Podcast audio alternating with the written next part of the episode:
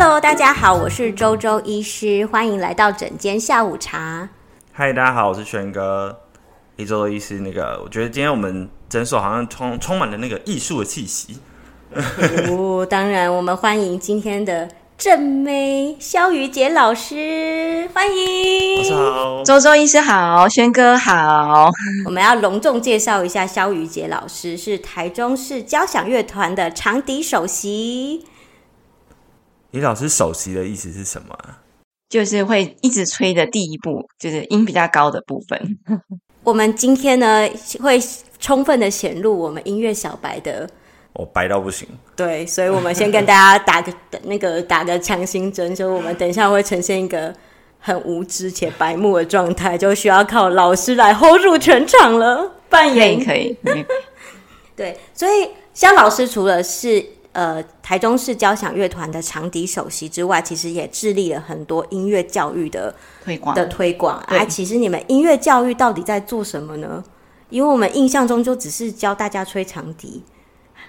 我们会分为各种年龄层的推广，包括学龄前，然后到青少年，再来成人的音乐学习。那当然，成人音乐学习大家可能会比较有一些疑问。等一下，我们就慢慢的跟大家解答。其实我们对学音乐的人就充满了就是憧憬跟幻想，想说啊，一定就是仙气飘飘，然后可能不用吃饭，不用睡觉，就在那个腾云驾雾，就吹着长笛从 天上这样降落，然后穿着非常美丽的长裙这样。其实不是，因为我认识周周医师也好几年了，在我生生老大。生完老大就认识周周医师，我那时候心里想说，为什么有人生完小孩也是没有气质？后来发现原来是学音乐的呀。学音乐的人都会真的很有气质，我觉得会有一种真的是艺术家的那种气气息在。就是有时候如果有一些学音乐的朋友啊，就是学音乐台子不会坏嘛，不是有那个广告都这样说。所以我想请问老师，为什么要这么喜欢音乐呢？是你天生就这样子？其实从小家里就有一台琴，钢琴，真的钢琴，所以我就会大概两三岁就开始摸啊，开始玩啊，然后到四岁的时候，妈妈就想说：“哦，好了，该学了。”那四岁，四岁，对对，我们就开始开始上钢琴的个别课，这样子。我我，洛黎哥四岁都在玩泥巴。对啊，我四岁，我四岁啊，钢琴，嗯。可是我觉得其实应该是。不管是什么，其实这种接触这种无感的东西，都是对小孩子是很好的启发。对，主要是因为那些那时候我是每天就会打开玩一下，玩玩玩，各种时间就开始摸摸摸。然后妈妈就觉得，哎，他我可能对钢琴有兴趣，然后我就开始尝试说，四岁的时候我们就开始半个小时的个别课，钢琴个别课，然后慢慢他也是一开始有陪伴。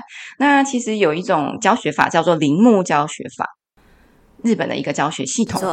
铃木那个什么，铃木对对，没错没错，他也是鼓励说，就是学龄前的孩子是有家长陪同的，在学习的过程中，可是这可能是前面的一年，可能半年、半年一年的时间是有家长陪同。那我确实，我妈妈后来也就没再陪，她说我已经后来都听不懂你在做什么，我就放弃了，就让你自己去了。我觉得跟我们想象中差很多。其实妈妈是看到你有兴趣，才才让你学，而不是说哦，呃，这个于姐你就是要很有气质，成为一个有气质的女神，所以送你去学音乐。没有没有，因为刚好家里有一台琴啊，以前姑姑的呃，以前姑姑在弹的钢琴在家里这样子，然后她她嫁出去之后，就琴还是一直留在家里。所以就是老师在小时候就东摸西摸，找到自己的兴趣，然后刚好家长也愿意，就是让你有这个更深的去接触。对，那当然，因为我这样一路坚持下来，也是一直学学习，然后到了十岁的时候接触我现在呃的专业，就是我的长笛。所以长笛是你的第一志愿吗？还是你曾经有想学过很多乐器，最后找到真命天子的感觉？其实会来，后来会变成长笛主修的话，其实孩子都会有一点惰性。我在青少年时期也会不想练习。为什么会选长笛？因为长笛只有一行谱，诶钢琴有两行。不能一个人吹两步就对。对，然后因为钢琴其实要练习的时间会更久了。但我目前钢琴还是一直都有接触，有伴伴奏啊，什么都还是一直都有在弹。我以或者从中获得很多乐趣。以现阶段来说，我觉得不开心的时候，我就去弹弹琴啊，帮学生弹个伴奏，就啊、呃，好像有种舒压的感觉。就是长笛的。那个人生就是舒压方法是弹钢琴，但是因为钢琴因为一直都有接触，他甚至在后来到德国念书，我还是有在一直在学习，一直在进修这样子。然后到到我回台湾之后，也一直都有在协助一些呃，像是爵士大乐团的演出啊，或者是青少年乐团的演出，我会帮他们弹弹琴的部分。其实刚刚听肖老师讲那个只有一行谱这件事，我真的是快笑死。我觉得周周医师有类似的想法，哎，不是我先讲，是我同学。他说为什么要念中医系，而不是因为我们是双主修嘛？有些人是想要走中医，有些人走西医。像我想走中医系，是周周医师对中医系真中医真的很有兴趣。可是他走中医系的原因，是因为他觉得英文很难，他看不不想再看英文了。大概跟老师有一行谱跟两行谱有异曲同工之妙。没错，没错，因为因为一行谱其实就其实我如果讲专业一点，长笛它是单音的乐器，我一次只能发出一个声音。可是钢琴它是可以发一次，你的假如说你右手你就可以弹一个和弦，那个和弦可能是三个音到四个音，甚至五个音，因为有五个手指头。那再加上左手，左手你再落在一个和弦，如果三个音、四个音、五个音，那这样就变十个音。所以你一次要看十个音，哇塞，有种八爪章鱼、十爪章鱼的感觉。突然觉得长笛好像真的就是还不错，是个好选择。就一个音。我，身为从来没有留学过的留学小白，听到老师去德国留学，是不是都是就是你知道吗？在那种欧洲的街头穿的美美的，然后吃很好吃的，拿着一本书，然后笛子拿着这样，然后走在大街上找个咖啡厅，就是对，然后优雅的喝杯咖啡。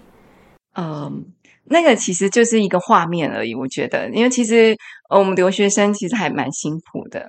其实学音乐的过程应该是蛮有蛮艰辛的。对，因为以那个德国的他的音乐系的音乐音乐院的体制来说，它是要求非常严格。对，不管是入学考试或者是毕业考试，都还蛮高标准的。因为他们就是要培养一个专业的音乐人才。所以说，其实老师是在呃留学的过程，甚至是音乐学习的过程中，其实是非常的要把自己的全心力都投入在音乐学习上面。会，但是其实我也闲不下来，我也做了很多事，包括要当翻译啊，或者是教学生啊，或者是我去饭店打工，这些我都做过。哦，所以不是我们想象中只是穿美美在路上走来走去。没有，可能我我本身就是闲不下来的个性。老师是翻译德文吗？对。中中文翻德文，德文翻中文。那以前就会有一些展场的机会，可以过去当呃学生的翻译这样子。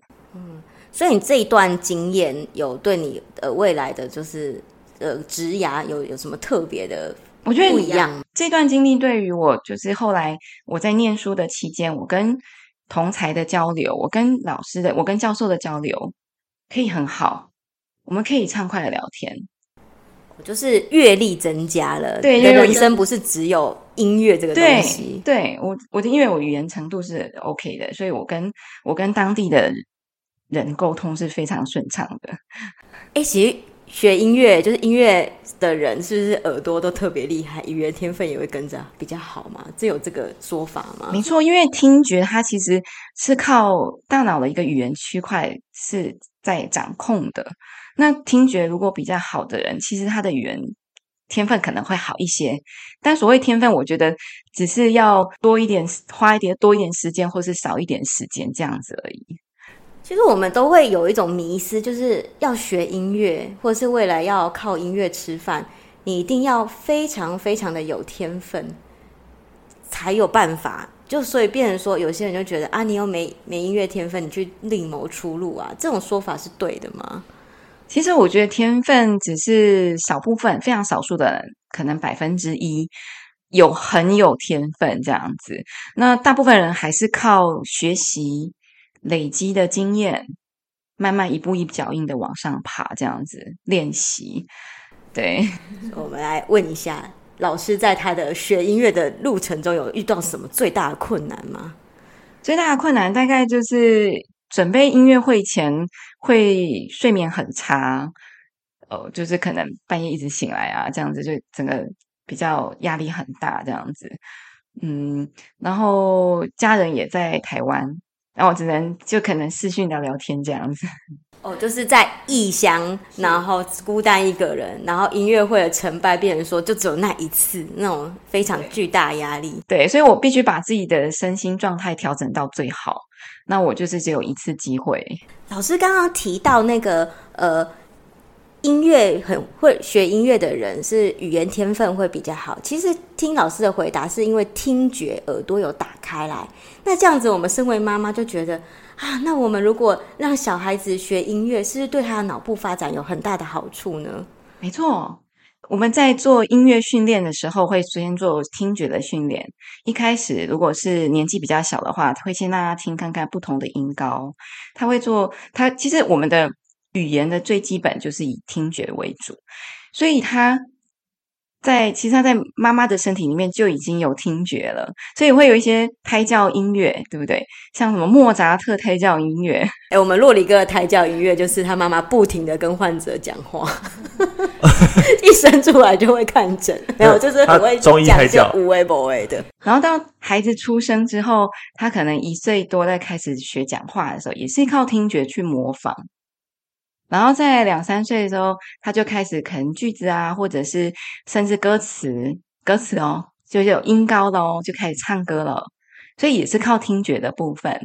然后再来，如果四到六岁他开始入门一样乐器，他会用视觉，因为视觉就是看看谱啊，所以我们看五线谱啊，或者国乐的话就是简谱。所以听起来，这个学音乐的过程是一个感觉统合的一个学习跟，再加上手手部的手部的运作，或者甚至脚手脚并用，爵士鼓或者钢琴都会用到脚，或是台湾比较少见的那个管风琴。其实管风琴超级困难，我觉得它有很多键，然后很多脚要踩的键。但所以其实它是一个手脚协调的部分，然后再来它会培养你的专注力，还有记忆力哦，所以。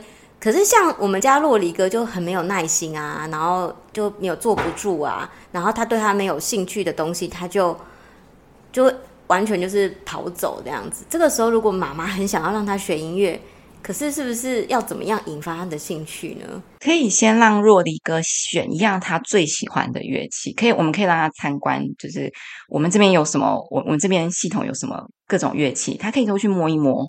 所以我不能说。哦，我觉得学小提拉小提琴的男生真的超帅的，硬逼他学小提琴。Okay. 呃，一般孩子我们都是需要引导式的教学。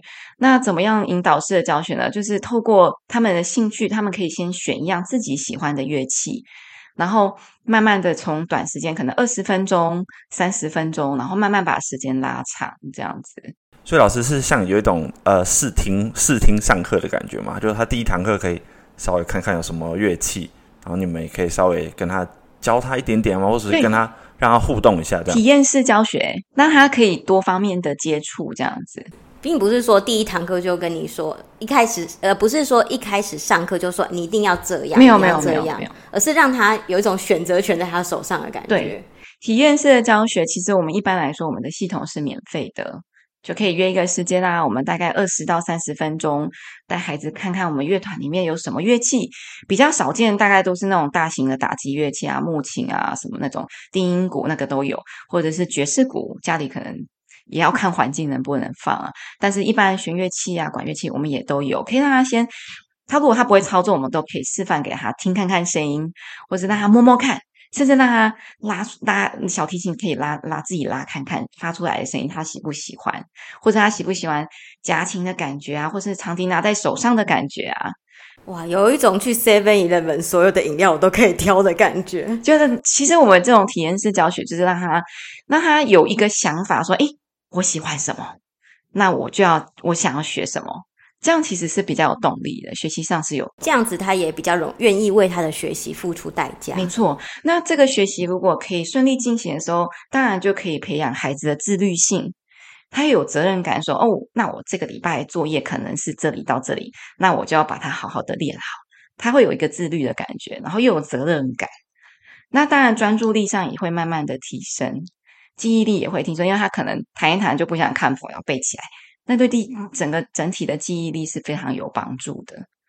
我觉得这个身为音乐老师，真的是不只是只有音乐自己 OK 而已，其实对教育也要很有热忱，然后很有想法，甚至是要受一些教育的训练，才可以诱发这样小朋友慢慢引导他成长那样子。没错，还有对人的观察，因为毕竟每个人特质都不一样，不管大人小孩，每个人的特质，每个人需要辅助的区块完全不一样。哦，所以其实小朋友基本上还是要因材施教，没错，就是他卡在哪里就。让他调整，对，或者是他看他适合哪一种方式去引导。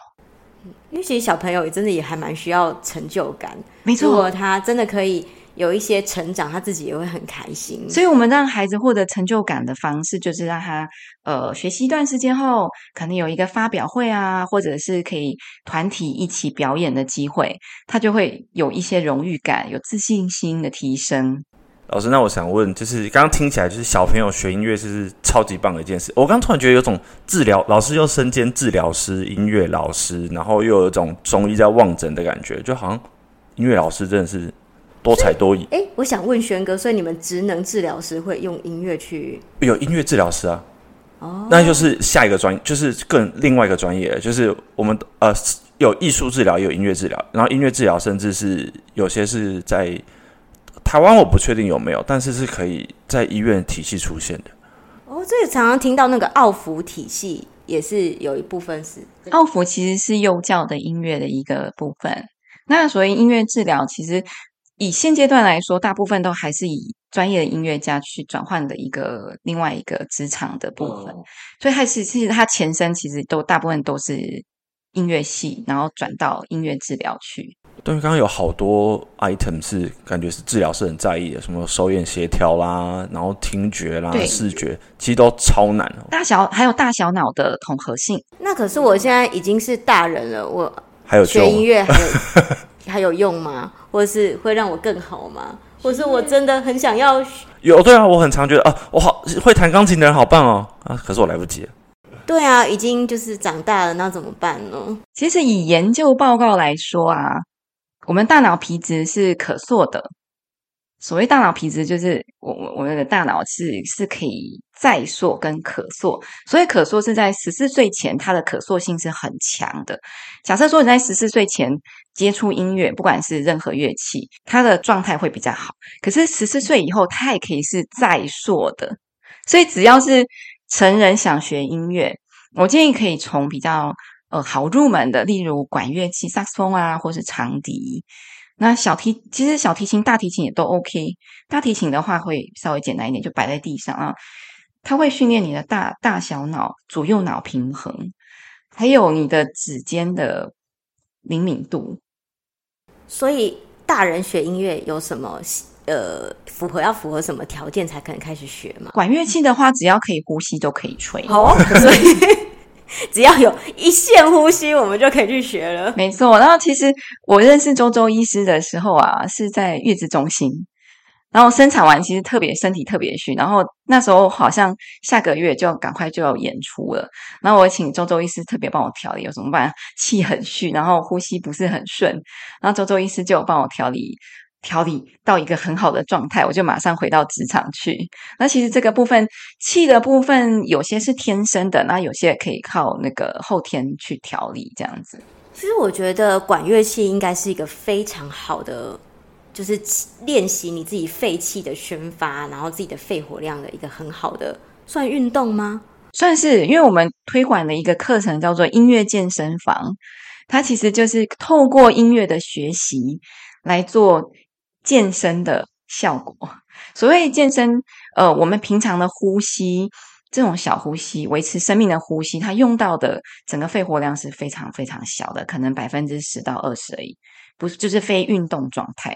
可是当我们要大大量的吸气跟吐气，它会用到百分之九十到更多，甚至满的状况。所以我们这一直一直的循环，其实会对整个整个呼吸、整个丹田的运用，甚至横膈膜的运用，会非常非常非常有帮助。不过，我觉得这个是不是也是需要老师去指导？因为我们平常自己乱呼吸。自己乱吹，甚至乱乱，其实声乐也是一样的道理嘛。是啊，是啊，对啊。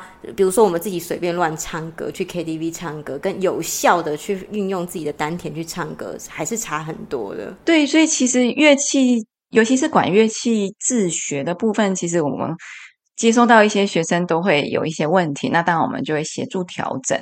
那所以其实最好是寻求专业的老师做协助，尤其是管管乐器的部分。那当然学乐器也会有一些。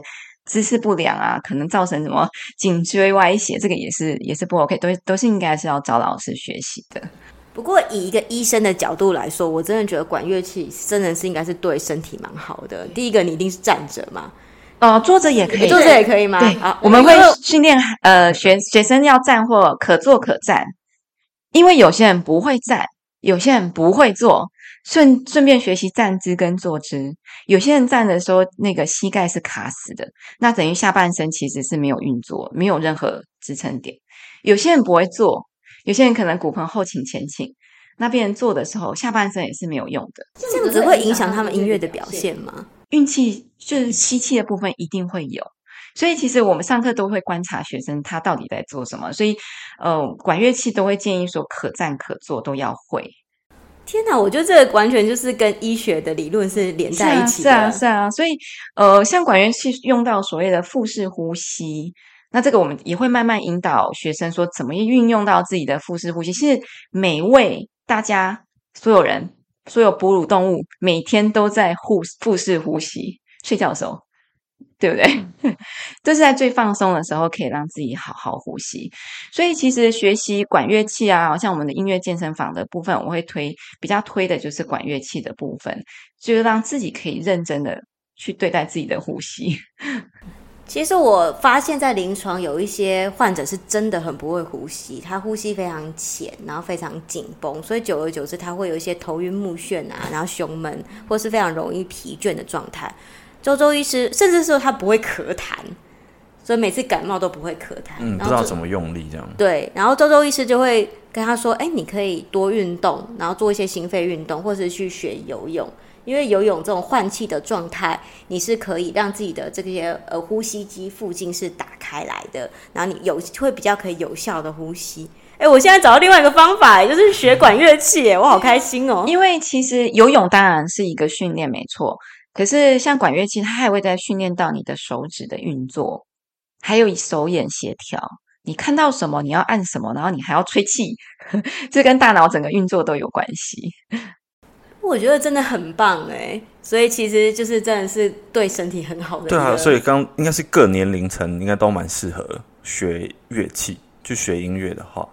对，但是挑一样自己喜欢的乐器会更加分。那大人也可以，就是有那个试试听的那个过程，体验课程当然可以啊。大人当然也可以，也可以有体验课程。我我不会被说求真吧？每个都想摸一下 可以挑选自己喜欢的声音，因为毕竟我我们刚刚一直讲了，听力是最直接的。喜欢什么声音，或是喜欢拿起来什么样的感觉？太重啊，太轻啊，什么 都可以，都可以先去体验看看。那个周周医师，我觉得其实音乐老师真的是多才多艺到一个我很敬佩。因为像刚刚有提到那个站姿的时候，膝盖不能卡死那个，其实那个在就是很多肌张力比较低的小朋友身上会出现的一个代偿，就是他用 knee lock，他他把膝盖完全卡住，然后假装自己站着。可那其实对身体，不管是骨性结构或肌肉，都不是很好的一个代偿，所以觉得哇，连音乐老师连这个都要注意看，真的是佩服，很厉害。其实我们在中医临床也是啊，就是很多比较年纪比较大的老人家也会这样子，嗯、所以他久而久之，他变成说他整条从。大腿的后侧、小腿、大腿的后侧到腰，真的知道他的那个颈部的后侧都非常的紧绷，嗯，所以他就会开始出现头晕啊、站不稳啊，甚至他就会非常容易就是很疲倦的一个状态。嗯，所以学音乐还可以强壮、强健身体。其实我觉得就是它是一个多功能吧，就是每个东西都要收，就是整个身体的某一个每个地方都要动起来的一个活动，每一个环节都很重要。尽管它是一个颈椎，或者是它只是一个下巴下颚，对于管乐器来说，这个下颚当然它的开度很重要。还有站姿，我们刚刚讲的站姿，因为其实呃膝盖锁死的时候，整个骨盆应该也是卡住的，所以你这个整个胸腔的结构也是也是紧绷的。所以就是我们刚刚讲的，一就是从下往上这样整个是紧的，也是不也是不好运作的。哇，我真的以为就是吹长笛就只是，对，我想说就是吹而已，他发得出声音，然后手动的很快，想不到就是哇，在意的点很精细耶，而且是很全全体要配合的。因为其实我在德国受到的训练，就是老师也是都在观察我们，然后教学教教导我们说应该用什么样的姿势让自己达到最好的效果。我们甚至有摆过有一些也是跟那个职能治疗师配合的过的课程，就是他会做一些辅助器，例如在头上加了很重的木块，然后让我们每个人都试戴看看，然后吹奏比较难的乐段。诶，为什么带着这个木块反而吹比较好？轩哥知道为什么吗？我猜，因为在那个没有直接在那个情境当中，但有可能是因为他给你一个压力之后，你的那个有点像是帮你固定远端了。所以你需要控制的关节会比较少一点点，其实就是颈椎上的提颈椎的提升感，因为一般人站的时候不一定会有这个提提，就是有点像芭蕾舞这样要立起来。可是当我们戴上那个很重的木块之后，大家都会想哦，哎，好重，头要往上顶。可是这对长笛有些某些高音啊或者比较难的部分，我们这样子的一个姿势就很好吹。所以其实有时候我们老师教要求教学的时候要求姿势，不是为了好看。而是为了有更好的效果。哎，这个真的是跟很多养生法是一样的。你要想象你的头顶就是，就是在百会穴的地方有一有一根线，然后往上提，然后把你像一个像一个芭蕾舞者一样这样往上提，然后延伸延伸。